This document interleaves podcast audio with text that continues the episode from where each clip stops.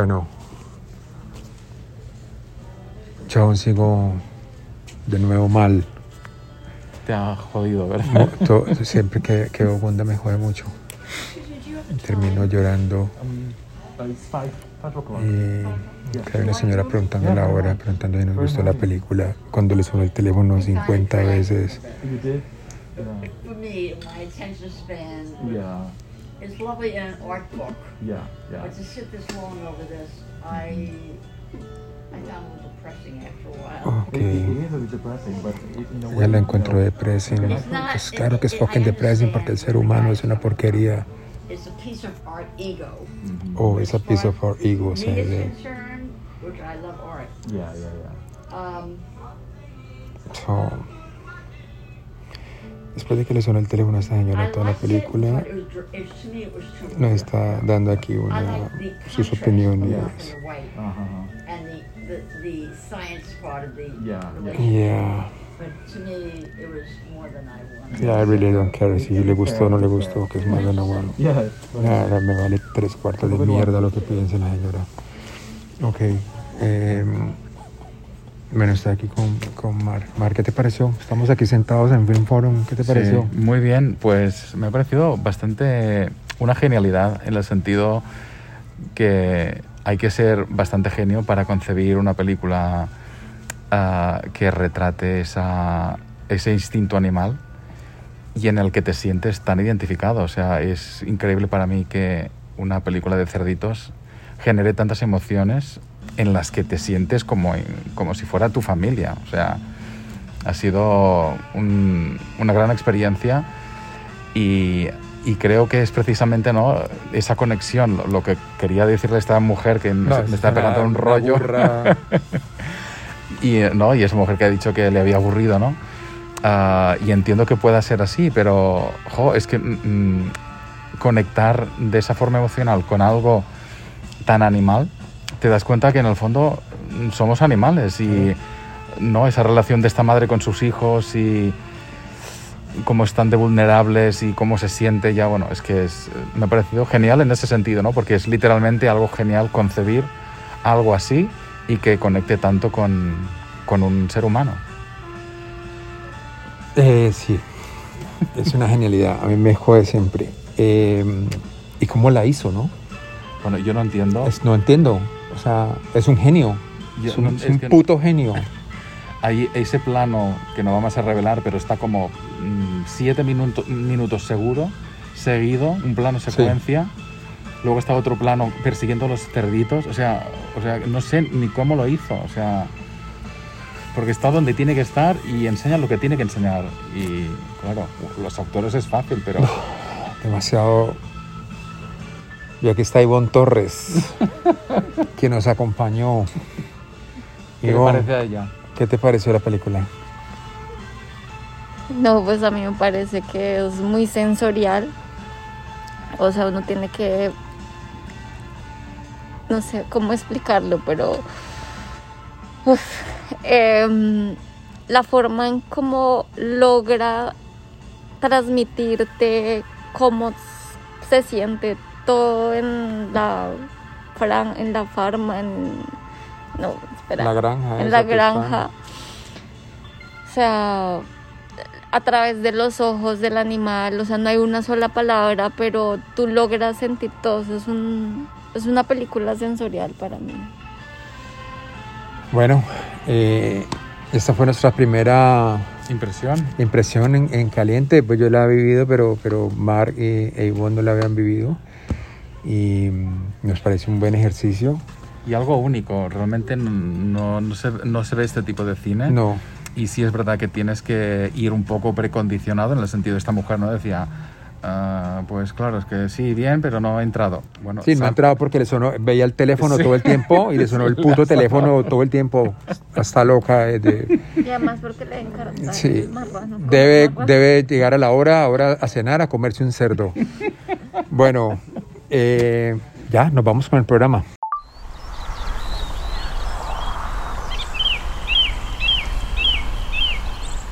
Bueno, son nuestras primeras impresiones, las que vivimos en el cine, mm, segundos después de, ver la de terminar la proyección de Gunda, esta gran película de, documental de Víctor Kosakovsky, que nos, realmente nos removió el alma.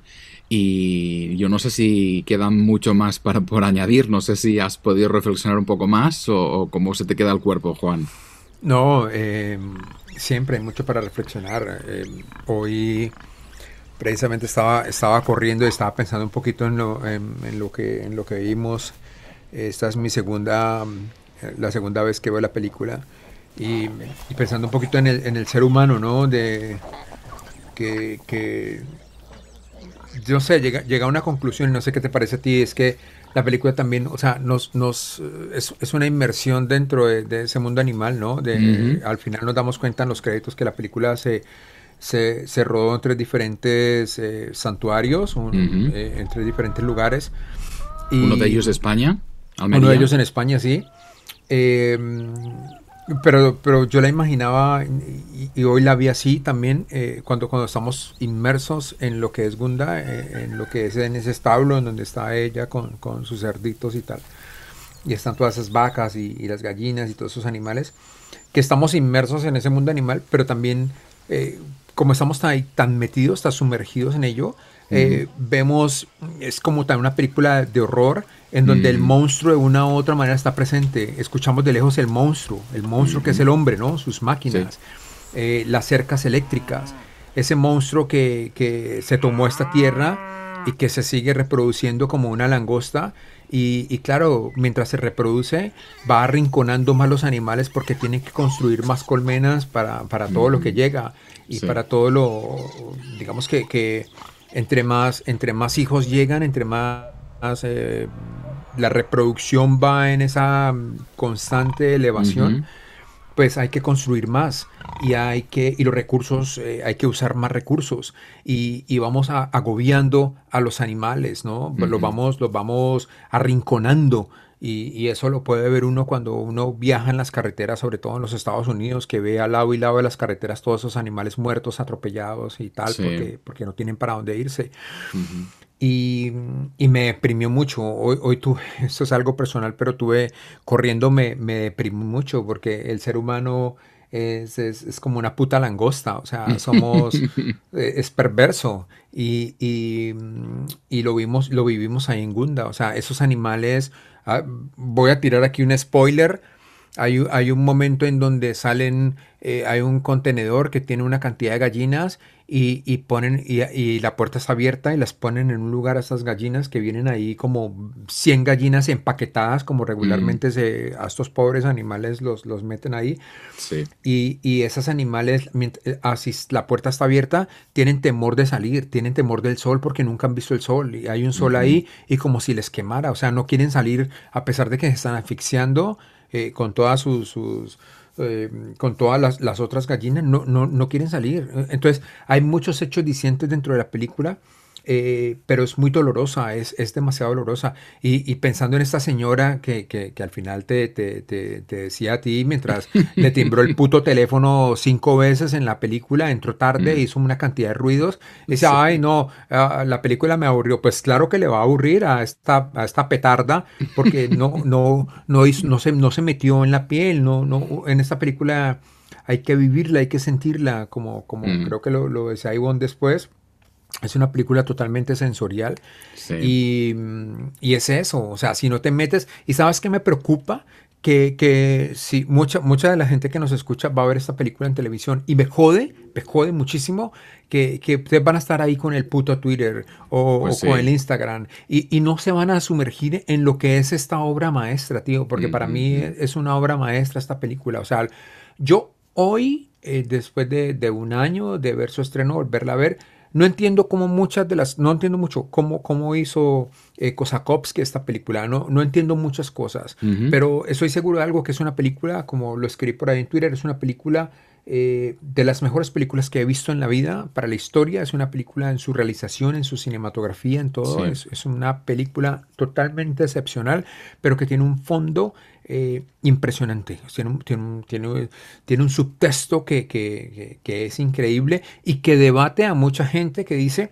que el cine no está para cambiar nada. Sí, el cine está para cambiar muchas cosas. Y creo que esa película, eh, si la gente la ve como debe verla, eh, está para cambiar muchísimo. Mm. Estoy de acuerdo y además ah, mm, ah, es lo que estoy de acuerdo con lo que dices porque parte del dolor que sientes es precisamente por lo que no se cuenta. O sea, son cosas que tú sabes que existen. Sí. Porque tu, tu cerebro rellena esos vacíos. Y creo que es parte de, ese gran mérito de, de Kosakowski, ¿no? De, de hacer una película muy redonda en la que te muestra algo muy puro, además, pero tú además le metes todo lo que sabes y, y, claro, o sea, por supuesto acabas reventado. Y, una de las cosas que podemos, eh, eh, investigando un poco, leyendo sobre el director de fotografía, he descubierto que realmente lo que hicieron fue construir un pequeño plató para Gunda y sus cerditos. O sea, de ahí que esa mm, dirección sea exquisita y es porque realmente tenían mucha mano Ah, porque previamente construyeron ese establo donde están ah, viviendo y pusieron pues los, las, ¿no? los, las vías para la, la grúa, ah, o sea, todo lo que está está súper bien hecho porque realmente lo pensaron muchísimo antes de meterse, o sea, no era tan fácil como ir a una granja y meter ahí la cámara, o sea que está muy estudiado, es un producto muy, muy inteligente y muy bien terminado. Y, nada, em, básicamente para cerrar, eh, es una de esas películas em, excelentes de las que se habla poco y esto nos ha llevado a pensar en otros títulos que merecen ser reivindicados. Y vaya Gunda por delante. Total. Y, me deprime muchísimo, eh, para, para cerrar tema Gunda, me deprime muchísimo que no se haya llevado como debería haberse llevado, porque esta película debería estar en las nominaciones, debería estar en los premios importantes, mm. y, no sé qué putas tenían en la cabeza los que tenían esta película a su cargo en los Estados Unidos y en otros lugares, porque no, no puede ser que semejante película pase desapercibida eh, por los premios que le dan tanta trascendencia a diferentes películas. Y hay unas películas de mierda nominadas y no está esta película que debería estar ahí en primer lugar. Bueno, recuperaremos el tema porque los Oscars son el fin de semana que viene y vamos a hacer un programa también para hablar de las, de las premiadas y hablaremos de los documentales y veremos dónde cae Gunda en la ganadora.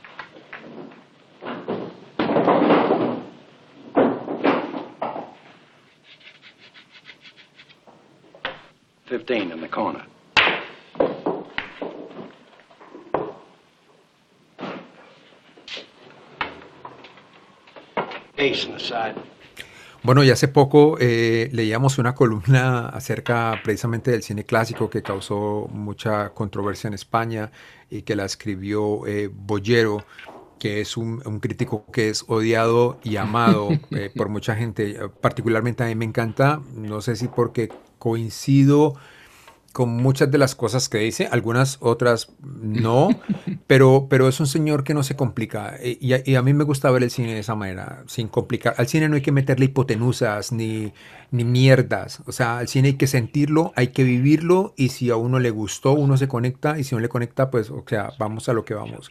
Pero, y ese señor ve el cine así y a mí eso, eso, ya con eso me tiene. O sea... Hay, películas que son una mierda, que leo que escriben tratados decimonónicos del siglo no sé dónde y, escriben cinco páginas de una película que es una mierda. Pues no, ese señor dice lo que es y ya está. Y así el cine que es. Recuerdo a un, maestro que era Bernardo Hoyos, eh, eh, si no lo conoces tú, Mark, pero es un, era un señor muy sabio en Colombia, un señor muy, muy sabio y tenía una, un eh, programa de televisión eh, de, cine a medianoche que yo me trasnochaba viéndolo solo por escucharlo a él. Me encantaba ese hombre. Y él decía, el cine es como la música, hay cine bueno y hay cine malo. O sea, uno no, no, puede dividirse en, en, ese tema. O sea, te gusta una película, es buena, la sentiste, te conectaste muy bien, pero hay películas que son malas, pero hay gente que se ocupa en tomar esas películas malas y hacerles eh, una tesis. Ujú. Yo no soy, no soy de esos. y volviendo a este señor Bollero, eh, Bollero escribió algo de cine clásico, como les decía anteriormente, que, que tuvo cierta controversia, pero rescataba una película eh, que no la encontramos en, en Criterion, que ya, yo ya había visto hace algún tiempo, y es una película que, que es su película favorita. Y no se trata de, de que hacerle un homenaje a Bollero ni nada por el estilo, pero sí rescatamos esa película que, que, como dije anteriormente, está en Criterion y se llama The Hustler, que es eh, se- en, en España y creo que en Latinoamérica también se, se, eh, se le dieron el nombre del Buscavidas. Así es. Sí, sí, y es una película de Robert Rosen, que es un director muy particular porque hizo algunas películas muy, muy buenas, como esta, y, y hizo películas muy, muy malas. O sea, es un hombre que tuvo unos altibajos así. Pero yo creo que se le puede perdonar todo después de haber hecho esta película, que es la favorita de Bollero de toda su vida, de Hustler, y uno puede entender por qué esta película eh, es su favorita. Y, y la hemos vuelto a ver esta semana con Mark y se la recomendamos muchísimo, muchísimo a todos ustedes porque es una maravilla, es una gran película eh, que podría ver muchísimas veces, veces Juliana Ospina, que es una gran amiga, guionista y que trabajó conmigo en algunos festivales, eh, me dice que también la ha visto muchísimas veces, que no se Mm. cansa de verla. Y es porque esta película, siendo ella guionista, lo entiendo perfectamente y hemos hablado muchas veces aquí de esos caracteres, de esos eh, personajes que están rotos, ¿no? Ujú. y que, y, y que están, que son como la base del script de, de los guiones, cuando, cuando escribe sobre personajes que están completamente rotos y, y durante la película se van recomponiendo, ¿no? Van viviendo una cantidad de circunstancias eh, que los llevan hasta el fondo de la peor de las mierdas y van como, como renaciendo y, y te enojas con ellos, los juzgas y que eso es lo que logran estos buenos guiones, porque te involucras tanto con el personaje que lo detestas, pero después, fue pucha, te, te unes a su causa y te emocionas cuando las cosas pasan. Y así pasa con este personaje inolvidable de Paul Newman, que eh, se hizo un, un papelón aquí impresionante en esta película y sobre todo en los últimos, la última cena, la última cena, esa cena de locos, esa cena de la reivindicación, esa cena que tiene tantos, tantos elementos, que es una de las escenas más perfectas de la historia del cine. Eh, yo podríamos hablar todo el programa de esta película, no se las queremos dañar. Mark, la recreaste de nuevo, ¿cómo, cómo viviste este peliculón? Primero como una gran sorpresa, porque tenía, tengo, sigo teniendo a Paul Newman muy descuidado y no había visto, confieso, el Buscavidas. Y así que fui sin conocer prácticamente nada. Solo sabía, fíjate, que había, existía esta secuela hecha por Martin Scorsese Sí. llamada El color del dinero. Sabía que eran el mismo personaje, pero no sabía de dónde iba, de dónde, de dónde venía.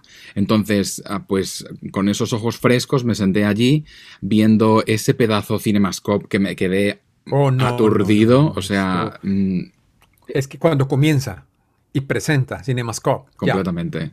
Un, un- un formato ah, dedicado a los westerns, a grandes producciones, y te lo encuentras enseñando salas, ¿no? E- Es, como increíble utilizar algo tan grandilocuente para algo tan íntimo como es esta batalla de billares, ¿no? Entre, entre Mm. varios ah, personajes.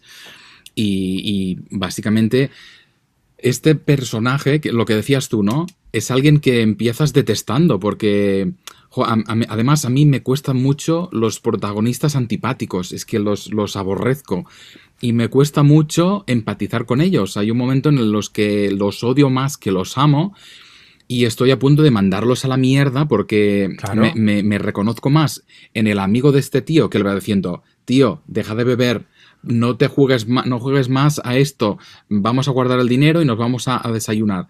Conecto más con este tipo de personaje que con el gruñón que está destruyendo su vida y no solo la suya, sino la de la que, bueno, la gente que le envuelve. Y, y así que el, el arco realmente me encantó de este personaje. Ah, me hablabas de esta, de esta gran escena final. Ah, de hecho, esta escena está en YouTube, la vamos a lanzar en las redes sociales si la queréis recuperar. Si, si la habéis visto, creo que está muy bien volverla a ver. Si no, la- si no la habéis visto, por supuesto, No claro, ved primero la película, pero ah, creo que es, ah, es, una escena brillante. Es, es, eh, eh, ahí es donde estalla el sentido de la película. Y bueno, pues es, es algo que realmente me, me- me dejó una mella en mí. Y nada, es una película de estas que recomiendo tan efusivamente como tú. No, y, y es que eh, sabes que es, es muy importante dentro de esta película eh, la cantidad de elementos que tiene dentro de ese guion tan perfecto. O sea, está, está el hombre que está roto, eh, que es un bebedor que uno se enoja muchísimo. ¿Sabes? Me recordó un, un poquito a, a esa película de Flight con, con Denzel Washington. ¿Te acuerdas que, que la vimos en el, creo que en el New York Film Festival? Sí. Y, y, y uno sufría, ¿no? Cuando él se quedó solo con esa nevera al frente y se, y se, y se metió todo lo que había en esa nevera y tal. Claro. Entonces, con ese tipo pasa algo, porque te metes con el personaje, hombre, sí, lo que decías, no bebas más, o sea, ya ganaste la plata, vámonos de aquí. Eh, pero además está el, el otro chupasangre, ¿sí? que puede ser el amigo, pero también es como el agente chupasangre, ¿no? Sí. De- que se roba la plata del artista Claro. y, que, y que lo usa, lo utiliza. Eh, la mujer que, que está ahí, que no vamos a decir qué le pasa a, Ujú. a la pobre mujer, una mujer, el hombre al fin encuentra como un poco de amor y, y bueno, le pasa de todo un poco. Mm. Y, y, y hay algo en particular que a mí me llamó muchísimo la atención, es que yo nunca he jugado pool, nunca he jugado billar. Eh, mi padre fue un gran jugador de pool y de billar. Eh, yo recuerdo que llegaba, eh, pasaba las noches como este hombre, tal vez por eso me afecta mucho la peli, porque pasaba Mm. las noches como este hombre jugando pool y apostando y de todo. Mi padre fue un gran jugador. Y, mm, y tal vez por eso yo le cogí fobia al pool. Mm. Y, y- y verlo acá, o sea, está tan brillantemente hecho, está tan brillantemente filmado, que así no tengas ni puñetera idea de lo que es pool, ni billar, Sí. ni nada de eso, te comprometes tanto con la película y con el juego que entiendes todo lo que pasa y, te la, y haces toda la fuerza del mundo con este personaje. O sea, esto es una gran, gran película. Ojalá la vean, la rescaten, porque es de esas películas totalmente inolvidable y se van a emocionar. Y los agradecimientos, después de que la vean, los vamos a recibir en las redes sociales, porque no la van a olvidar. ¡Qué película!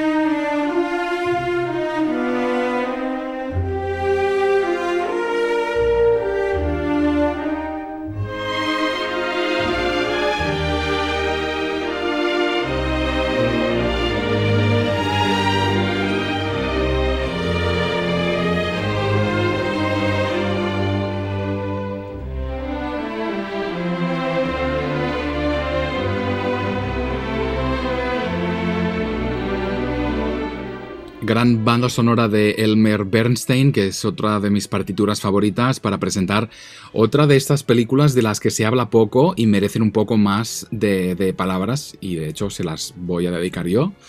La Edad de la Inocencia, esta película del 93 de Martin Scorsese. Y te voy a confesar que es una película de Scorsese que prefiero por encima de muchas de las películas más famosas de este director. Uh, y yo creo que es uh, igual este melodrama parece como ese alien, ¿no? En, una filmografía como muy concreta de Scorsese, pero a mí lo que más me atrae es que uh, contiene la misma violencia, la misma agresividad de las otras películas, pero lo que allí es como visceral, ¿no? La sangre, la violencia, aquí es mucho más comedida, porque es la sociedad que uh, prohíbe a alguien vivir su vida, ¿no? Vivir sus sueños y seguir su amor. Y, es este triángulo que se establece entre Michelle Pfeiffer, Daniel De-Lewis y Winona Ryder. Uh, aquí Daniel De-Lewis interpreta a este aristócrata enamorado de Winona Ryder. Y bueno, llega esta condesa un poco misteriosa de Europa, que es Michelle Pfeiffer, y ahí ese fogonazo de decir, esta persona me está llevando algo que es totalmente ajeno a este universo que es Nueva York y es mi familia y se siente muy muy atraído. Y la gracia es como esa sociedad teje esta especie de trampa para que esta relación no cristalice. Y, y, pues es que es fantástica, es una, para mí una obra maestra. Y tú sabes cómo adoro Vértigo de Hitchcock, llevo Vértigo tatuado en mi antebrazo. Y te voy a decir que si no llevo La Edad de la Inocencia tatuado en mi brazo es porque el título era demasiado largo para lo que quería, pero es mi película favorita de la historia de todos los tiempos. Y es de esas películas que está todo perfectamente equilibrado todo es perfecto, lo decíamos con El silencio de los corderos. Todo, dirección, el guion de Scorsese con Jay Cox, ¿no? Ah, que es su colaborador habitual, a los títulos gráficos de Saul Bass, el vestuario ganador de un Oscar de Gabriela Pescucci, todo es perfecto y esa música que suena de fondo, o sea, para mí es una obra maestra y creo que merece mucho más ah, alabanzas de las que ha recibido hasta ahora. Eh, yo creo que lo has dicho todo. Mm, es una de las películas más inolvidables de, la historia del cine y creo que, you know, después de Visconti, es lo más hermoso que se haya hecho. Es una película exquisita, exquisita. Es una obra maestra, ya lo dijiste, y es un deleite para los ojos, para los sentidos. Es una obra maestra. Tuve la oportunidad de llevarla a, The Classics restaurada. Eh, y recuerdo que yo regularmente hago pruebas de las películas que, que vamos a tener en el festival unos 3, eh, 4 días antes y, paso sobre el DCP durante 5, 10 minutos, adelanto para ver cómo está toda la película y tal. Pues esta película me la, me la repetí ahí sentado porque es una belleza. Eh, ya explicaste todo, no me queda nada más que decir, solamente que las personas que no hayan visto esta, este caramelo visual, esta obra maestra de Scorsese, pues véanla, rentenla, búsquenla, porque yo creo que está en, algunas plataformas. Eh, esta exquisitez audiovisual, no, no, no, hay mucho, no hay mucho más que agregar acerca de esta película tan bella y sobre todo de una Michelle Pfeiffer que está espectacular aquí. Y pues, hombre, Daniel Day-Lewis, uh, Winona, o sea, no, no, no hay más que agregar, hay que ver el caso, hay que ver la dirección y, y dejarse llevar por los sentidos, porque es bella, bella total, o sea, emociona muchísimo hablar de ella. Es una película exquisita, preciosa, magistral. Y recomiendo especialmente la edición de Criterion, que es la misma, sí, sí, sí. la, edición 4K que presentaste tú. Yo, por supuesto, me la compré. Eh, se ve como hecha anteayer, o sea, es formidable.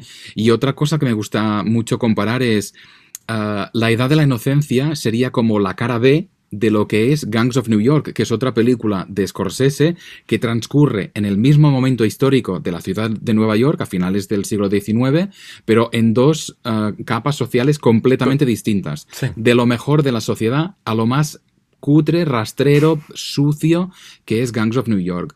O sea, yo aquí tenéis un programa doble excelente.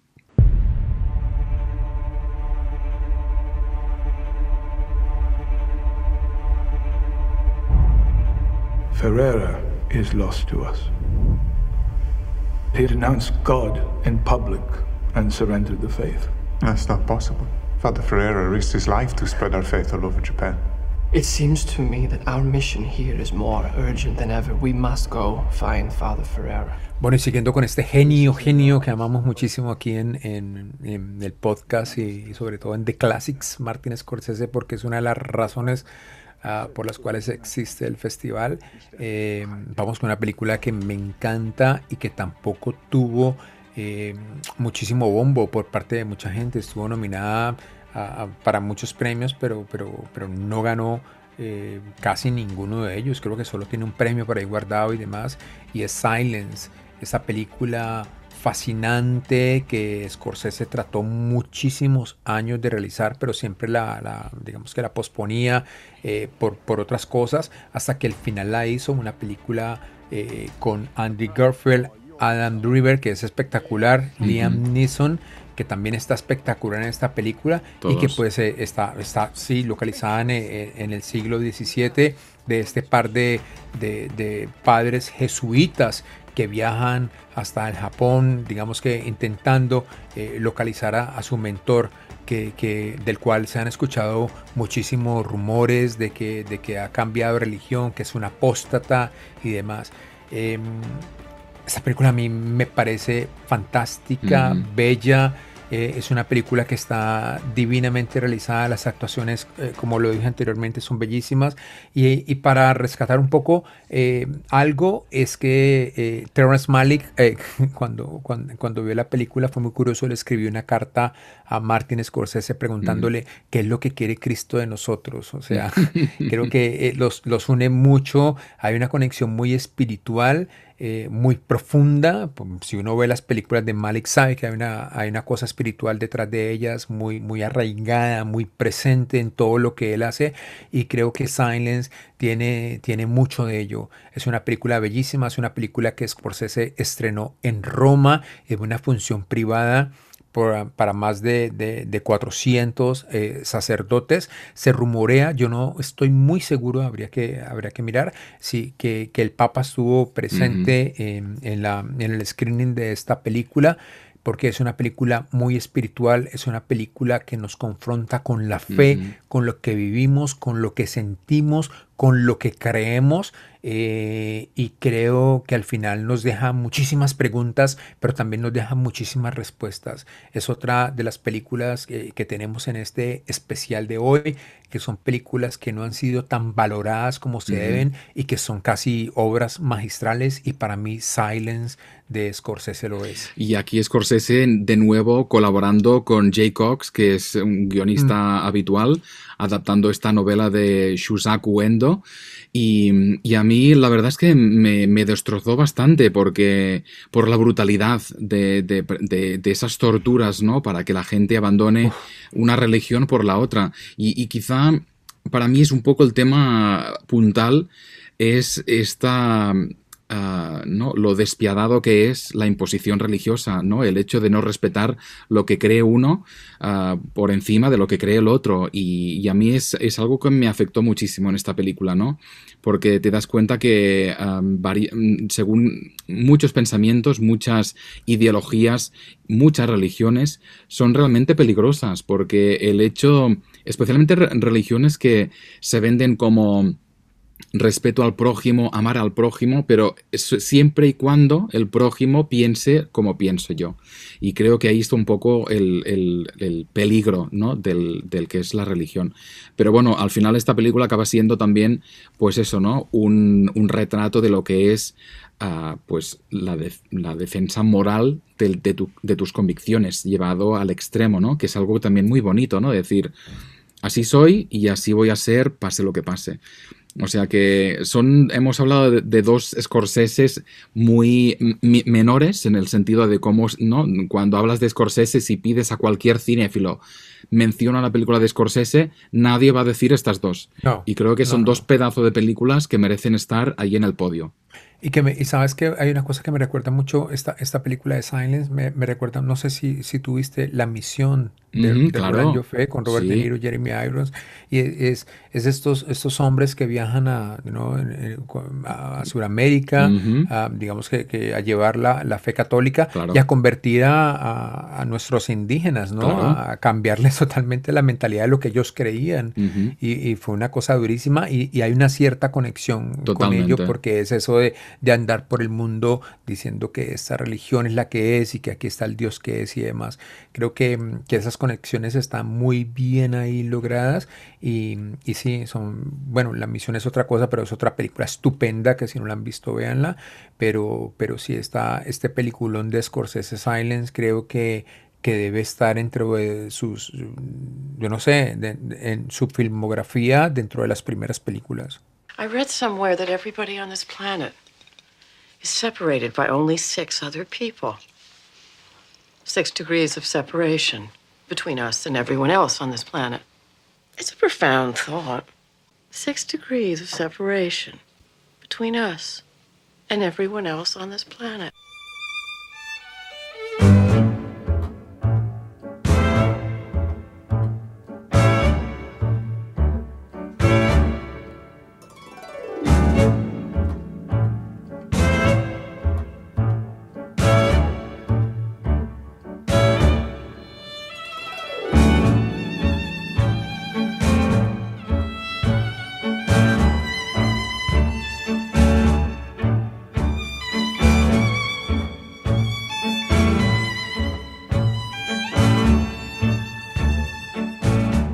Más música, en este caso del compositor Jerry Goldsmith, uno de mis compositores favoritos de la vida, ah, con esta partitura exquisita de 6 grados de separación, una película del 93 del director Fred Shepisi, que adapta una obra de teatro de John Ward ah, y que básicamente expone algo que es, forma parte del léxico popular, porque todos conocemos esta teoría que afirma que todo el mundo está separado por 6 grados de separación. O sea, yo y Joe Biden nos separan 6 personas. Claro, el, truco es encontrar esas 6 personas, pero todo el mundo está conectado de esa forma. Y es ah, como escuchábamos, ¿no? Stoker Channing, que es una de las mm, protagonistas de esta película, lo contaba en el clip que hemos escuchado.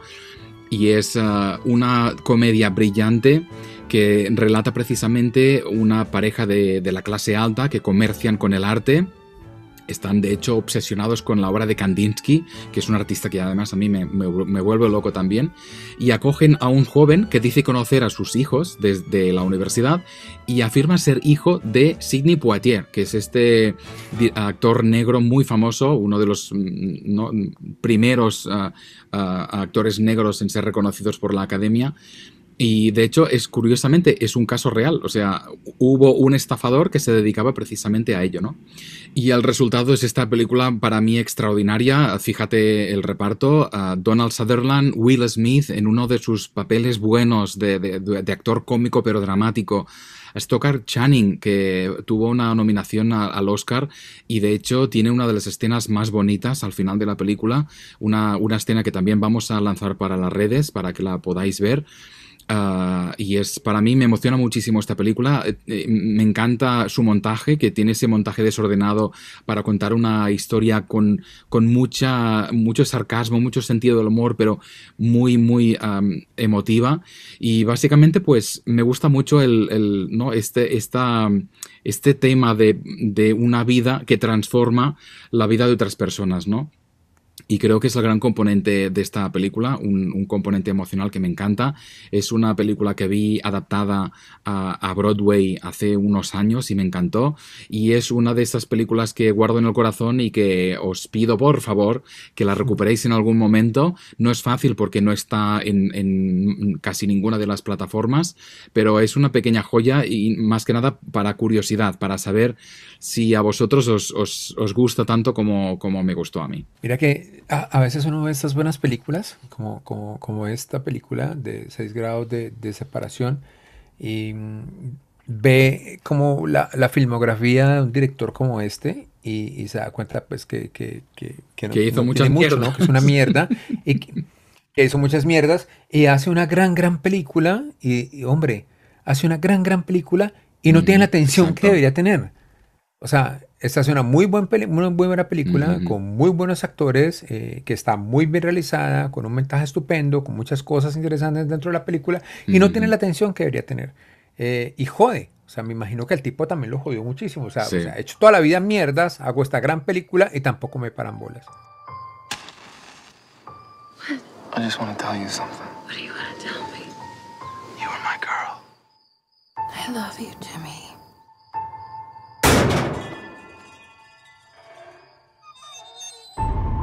What is that?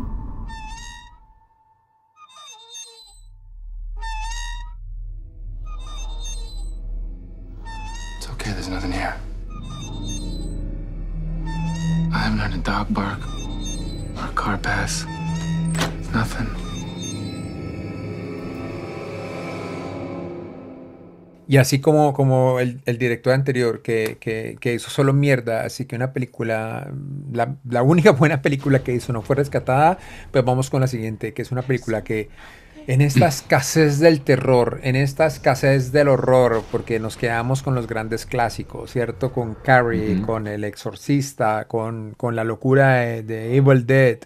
Eh, con la mm, Sierra en Texas, o sea, con todas estas películas de, horror que, que, pegaron tanto en los 70, en los 80 y que de las cuales no volvimos a tener noticia, pues de pronto aparece, aparece algo y, y se llama The Strangers en el 2018, Los Extraños.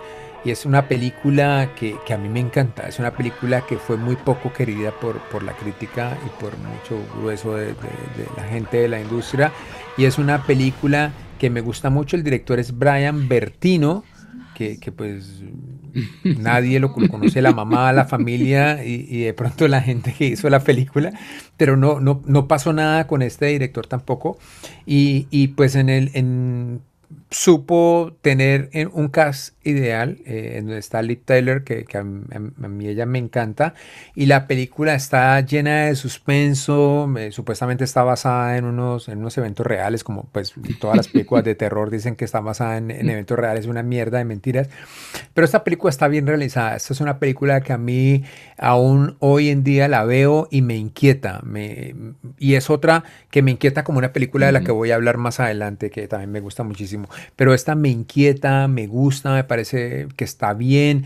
Es una, una pareja que se va a, a un lugar a, donde el tipo le va a proponer a ella eh, matrimonio y pues de ahí pasan muchas cosas, se aparecen una serie de personajes que empiezan a molestarlos en la oscuridad y se les meten en la casa. Es una película, como dije, inquietante, es una película que me gusta, es una película para, digamos que para, para validar un poquito el género, el terror que, que, que hoy en día es una mierda, después no encuentra nada porque es que ya no hay nada. Digamos que los españoles y los japoneses estuvieron haciendo muy buen uh -huh. terror, eh, cosas, cosas chéveres. Por ejemplo, el Rec en España fue un sucesazo. Uh -huh. Eh, bueno, y tesis, ¿no? Que, creo que todo, todo el género del terror en España arrancó sí. con tesis.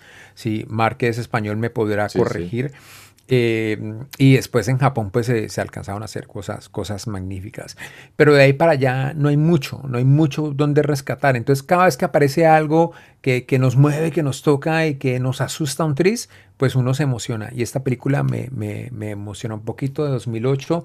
Ya lo dije, el señor se llama Brian Bertino.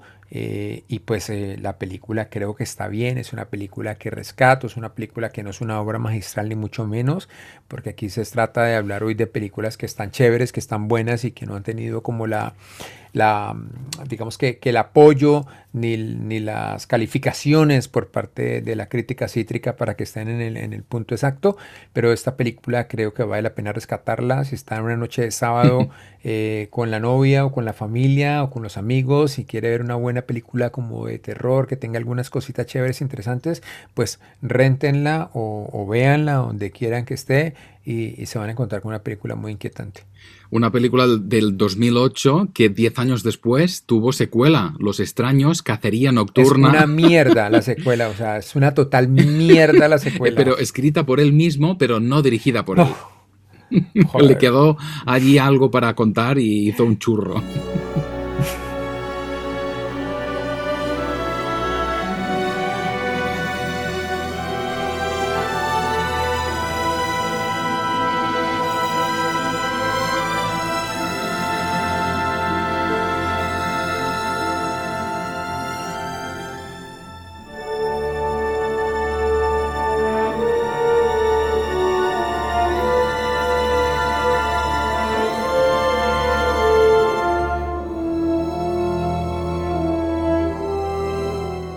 Bueno, ya está el pesado de turno con su música, pero es que es verdad, esta película tiene una banda sonora brillante del compositor polaco Wojciech Killer, uh, es que la escucho y ya es que mm, los pelos de punta.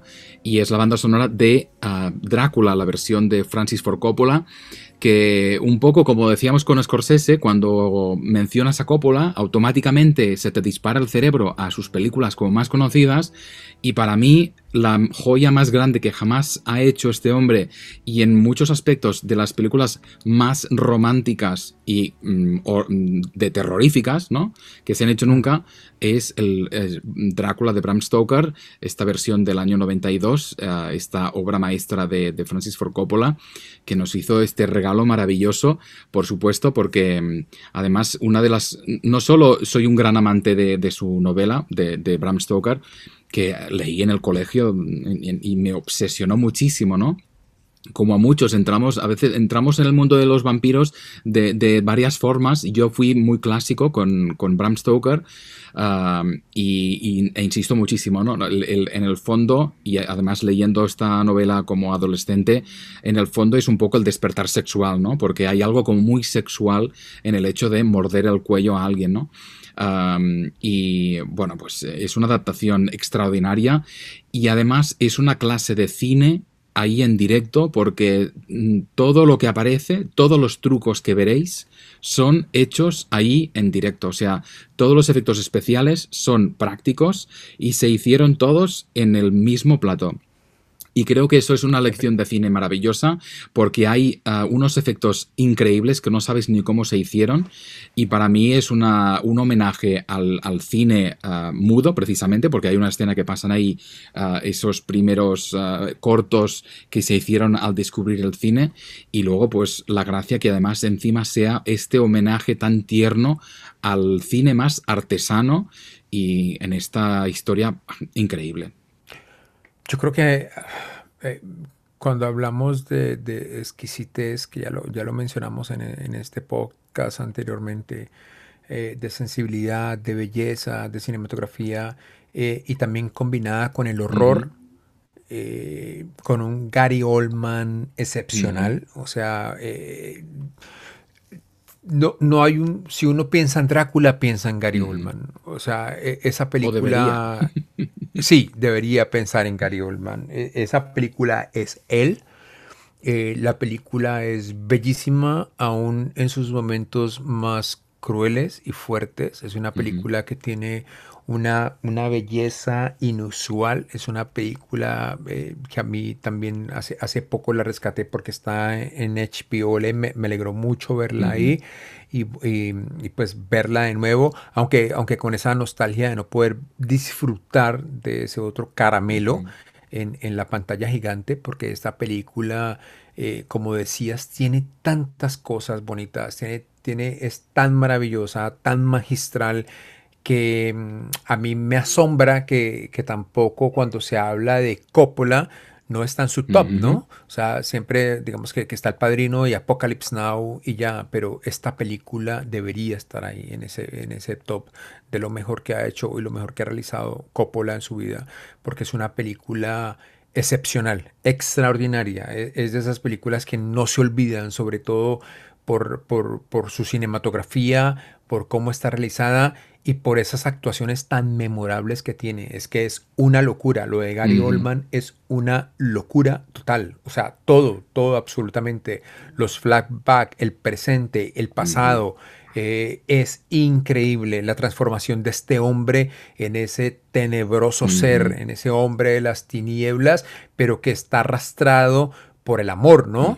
Que, que- que es el amor lo que, lo que lo motiva y lo que le llena de, de tanto odio visceral a, a- a otras cosas, pero, pero es el mismo amor que es que lo consume vivo y que es su gran perdición. Esto es, esto es, una, esto es otro peliculón que hay que ver en pantalla grande y si no la han visto, por favor rescátenla y véanla eh, lo más pronto posible porque se están perdiendo de una de las obras magistrales de todos los tiempos. Oye, y una de las frases más románticas que he escuchado en mi vida, y es la que dice Drácula a Mina, le dice, he cruzado océanos de tiempo para encontrarte. O sea, Sí, mm, sí, sí, sí. no hay que ser muy ñoño para mm, quedar destrozado ante esta frase. Y de hecho, he leído que fue Gary Oldman quien leyó esta frase en el guion y dijo, quiero hacer esta película porque quiero ser la persona que diga esta frase. Who am I speaking with? This is the Zodiac speaking. Is there something I can call you that's a little less ominous? Sam. Sam. Is there somewhere we can meet Sam and talk about this? Meet me on top of the Fairmont Hotel without anyone else or I'll jump. Have a unit go to the Fairmont Hotel. Sam. Yes. Do you think you need medical care? Bueno, y cuando se habla de David Fincher, se nos viene a la cabeza Seven, por supuesto. Se nos viene a la cabeza El Club de la Pelea. Se nos viene a la cabeza de pronto eh, Benjamin Button, ¿cierto? Se nos viene a la cabeza The Game, esa, esa- esa otra película que también está muy bien y que también está un poquito olvidada. Y, y de pronto para los, los más chicos eh, se viene una película que también me gusta mucho, que, pero no es la de la que vamos a hablar, Panic Room, con, con, con Jodie Foster. Ujú, Me encanta. Pero no se viene una película que es una de las obras eh, magistrales del thriller y es una de sus obras magistrales más importantes. Creo que junto a Seven eh, y el Club de la Pelea, esta debería estar también ahí en ese, mm, en ese podio de, de- de las tres películas más importantes de este inmenso director y es Zodiac. Esta película que, que fue escrita por James Vanderbilt y Robert Graysmith, eh, basada en el libro de, Robert Graysmith, en, en ese, libro acerca de, este asesino, y con un cast excepcional también, en donde todo está muy bien, y es de- desde el comienzo, desde la escena inicial de esa parejita que se escapa a ese apartado en su carro, desde ahí mismo nosotros nos conectamos durísimo con esta película de, que cuenta la historia real de, de- de- de un asesino en serie que, del cual su caso no se resolvió y que en, y que en la película se insinúan algunas cosas acerca de, de lo que pasó con él, pero no es, no es netamente concluyente y de ahí parte un poco la, la- la maestría con que fue narrada esta película, que tampoco eh, es sorprendente, eh, como, como lo decía yo antes, no, no, no tiene ese cariño y esa recordación de mucha, de, mucha gente, de mucha de la crítica por semejante peliculón. Eh, Zodiac del año 2007, dos horas 37 minutos Ujú. dura esta película, pero estoy seguro que ustedes cuando la vean, si no la han visto, por supuesto, eh, la van a recordar por siempre. No hay discusión que David Fincher es un gran director, eh, es un director muy metódico. Quizá lo más famoso de su forma de dirigir es precisamente que exige a los actores millones de, de tomas para tener la toma perfecta, porque si hay uno de los extras del fondo que no pasa por donde tiene que ir, ya mm, volvemos a, repetir, ¿no? Pero así hace estos productos tan bien hechos y realmente es, es una película que se, que se engulle sin casi mm, ni pensarlo, o sea, ni pestañeas, estas dos horas y media pasan ah, deliciosamente. Y, a mí me gustaría, ya que estamos hablando de él, también mm, recomendar esta serie que hizo Netflix, hay dos temporadas, se llama Mind Hunter, y que es sobre la unidad del FBI encargada precisamente de estudiar el comportamiento de los asesinos en serie para básicamente entrar en su psicología y resolver casos pendientes o incluso prevenir futuros asesinatos. Y creo que están muy emparejadas la- las, las dos obras. Y, al, ser dirigidas por Fincher, tiene la misma calidad y, además temáticamente conectan porque el, el asesino del zodíaco está también ahí presente. Así que nada, el paquete em, Fincher hay que rescatarlo.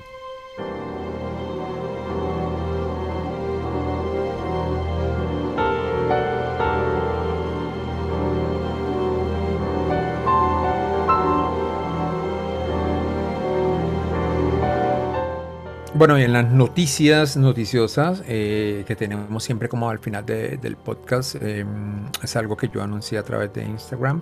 Eh, tuve la oportunidad de hablar con, con el presidente de Cine Colombia, Munir Falá, eh, quien con toda la razón eh, me contó que no va a permitir no va a permitir festivales este año en Colombia y menos el nuestro que pues revienta las salas. Esas aglomeraciones que nosotros vemos en The Classics, eh, cuando toda la gente llega eh, a comprar sus boletas o cuando ya las tiene, para esa, esa espera en las salas, esas filas, pues o sea, no vamos a volver The Classics como el, una cuna de COVID eh, en, en Bogotá.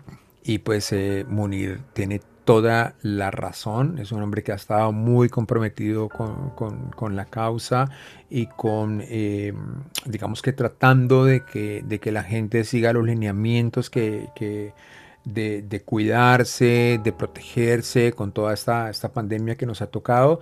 Y pues respetamos absolutamente y estamos de acuerdo con él para que eh, el festival no se realice este año. Los clásicos, como ustedes lo saben, son son para vivirlos en la gran pantalla. Ujú. Ustedes, pues, o sea, no es un misterio que los pueden, muchas de las películas que, que yo quiero llevar están en, en- en muchas plataformas, pero, pero son películas que, que- que hay que ver en la gran pantalla y son películas que, que- que se restauran, que, que hay mucha gente que nos soporta y nos apoya para que estas películas sean llevadas al cine y pues yo creo que nos vamos a guardar un poquito, teníamos una gran selección y vamos a concentrar nuestros esfuerzos en Nueva York en donde esperamos que se pueda realizar el festival, pero Colombia por ahora tendrá que esperar, ya lo había anunciado en Instagram, pero se los anuncio por aquí en, en Sala 7, que es nuestro podcast, de que, bueno, The Classics este año no va a pasar y vamos a aguantarnos con todo lo que tenemos y todas las buenas noticias hasta el 2022.